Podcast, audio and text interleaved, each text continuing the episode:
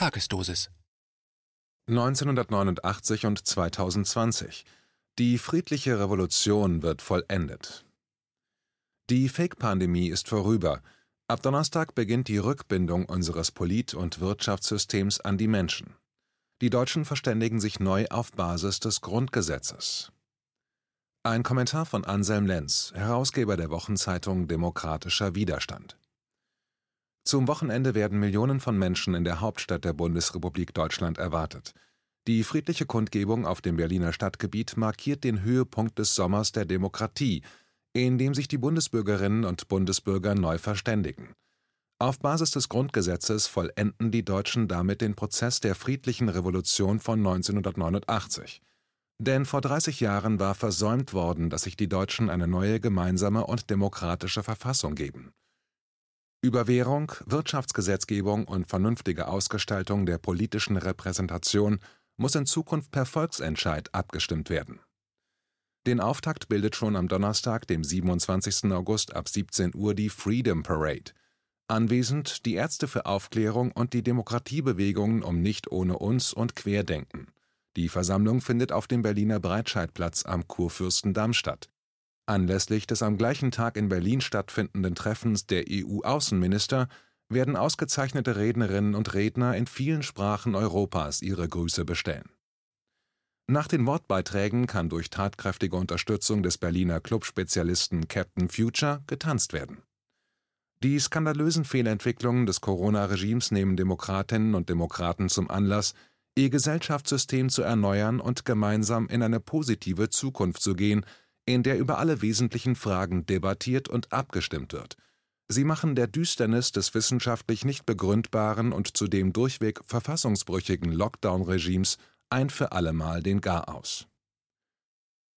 Echte Antifaschisten gehen nicht mit Regierung und Kapital. Der Sommer der Demokratie gelangt damit an sein Ziel. Es begann am 28. März 2020 auf dem Rosa-Luxemburg-Platz in Berlin, wo vor fünf Monaten Ärztinnen und Ärzte, Wirtschaftswissenschaftler und mutige Journalisten ein Zeichen gegen den Bruch der Verfassung durch das Kabinett Merkel setzten. Seither entfaltete sich eine neue Demokratiebewegung in der gesamten Republik. Eines deren Produkte ist die Wochenzeitung Demokratischer Widerstand, die aus einem informativen Flugblatt zur schulmedizinischen und verfassungsrechtlichen Wahrheit zu Corona entstanden ist und seit dem 17. April 2020 bundesweit erscheint und von Freiwilligen verteilt wird. Wichtig für Menschen, die ansonsten an nichts als die gleichgeschalteten TV- und Printprodukte gelangen. Mit 16 Ausgaben und einer zusammengerechneten Gesamtauflage von mittlerweile fast 6 Millionen Exemplaren ist der demokratische Widerstand, dessen Titel auf das Grundrecht in Artikel 20 Absatz 4 der Verfassung verweist, die auflagenstärkste Wochenzeitung unseres Landes. Sie erscheint in einem Umfang von acht oder 16 Zeitungsseiten mit ausgefeilten journalistischen Originalbeiträgen und wissenschaftlichen Expertisen. So nennt sie sich auch Stimme der parteiunabhängigen liberalen Opposition und der kritischen Intelligenz.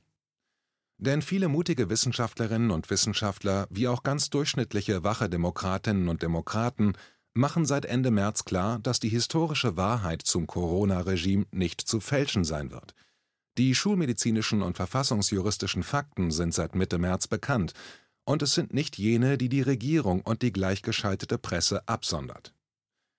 Seit März ist klar, das Corona-Regime lügt, verfolgt und verängstigt. Seit Monaten ist bekannt und das Wissen für jeden Menschen verfügbar, dass die Regierung zu Corona nicht die Wahrheit sagt, sondern, nach allem, was wir heute wissen, ein faschistisches Dauernotstandsregime zu etablieren trachtet das auf die Abschaffung der Freiheitsrechte, die Abschaffung des Bargeldes, die Zerstörung des Mittelstandes und der Arbeiterrechte abzielt. Dies einzig zum Nutzen von Online-Handelsgiganten, Pharmakonzernen und antidemokratischen Staatsstrukturen wie etwa der Europäischen Union und der NATO. Zahllose Menschenrechtsverletzungen sind seither geschehen. Die Taten des Corona-Lockdown-Regimes zählen bereits heute zu den umfassendsten Verbrechen gegen die Menschlichkeit der gesamten Menschheitsgeschichte. Die Gleichschaltung von Medienbetrieben, Regierungen und Großkonzernen muss mittlerweile als fast durchweg totalitär definiert werden und zeitigt auch in den Äußerungen etwa vieler gut etablierter Gewerkschaftsfunktionäre, Medienzampanos oder Großkapitalisten wie etwa Bill Gates bereits gut erkennbar faschistische Formen. So etwa dann, wenn es um die Verleumdung und Verfolgung Oppositioneller geht oder die gruppenbezogene, strukturell antisemitische Klassifizierung von Menschen als krankhaft, ungleichberechtigt oder gar als unwert. Die ideologische Linie des Neoliberalismus lässt sich von den Chile Boys bis heute nachvollziehen. Ihr Ziel ist die Zerstörung von allen Strukturen des Gemeinwesens auf der Erde zugunsten einer neofeudalistischen Herrschaft von IWF, Weltbank, WHO, Weltwirtschaftsgipfel und ausgewählten Großkonzernen.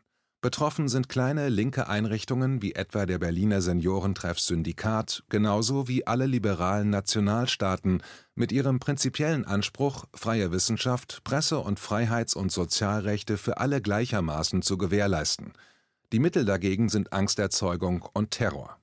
Das Undenkbare geschieht. Es findet statt und, Zitat, es muss mit allen zur Verfügung stehenden friedlichen Mitteln verhindert werden, Zitat Ende, wie der internationale Arzt und Preisträger der Republik Dr. Med Alexander Richter im Demokratischen Widerstand schon in der ersten Ausgabe schrieb.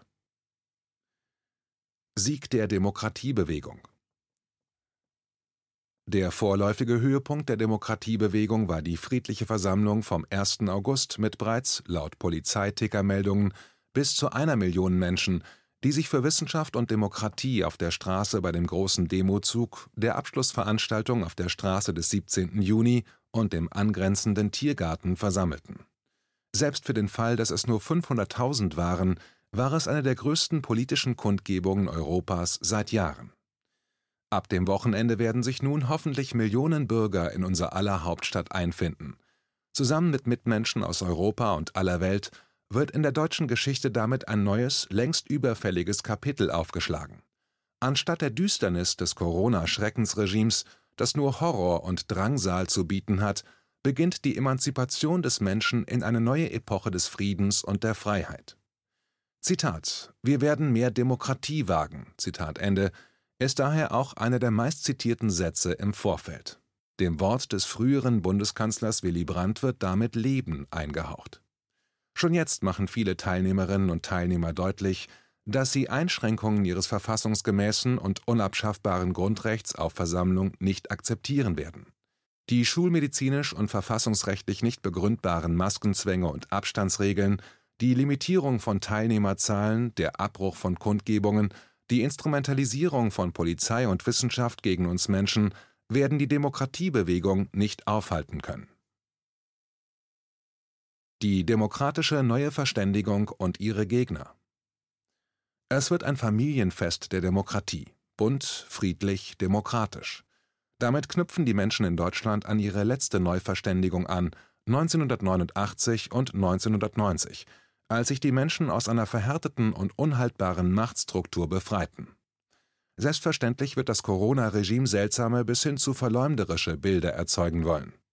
Der korrumpierte Berliner Ableger des Deutschen Journalistenverbandes (DJU) kündigte diese Woche bereits per Twitter an, es werde ganz sicher Angriffe auf linientreue Journalisten geben.